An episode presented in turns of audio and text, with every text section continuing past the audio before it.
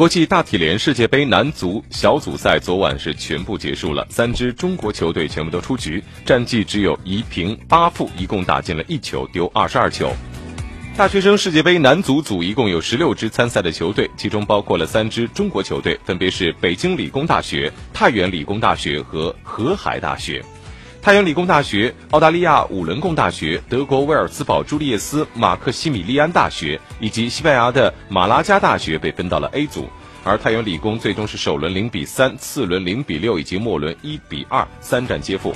北理工和泰国的曼谷吞武里大学、埃塞俄比亚的。科斯贝都市大学以及墨西哥国立自治大学分到了 B 组，北理工首轮零比一，次轮也是零比一，末轮是零比零战平对手。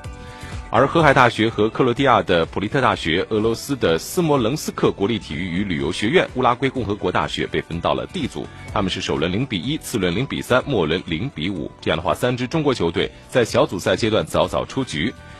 二零一九年的国际大体联世界杯于十一月二十一号到十二月一号在福建的晋江举行，这是首届大学生足球世界杯。赛事分为了男子组十六支球队和女子组的八支球队。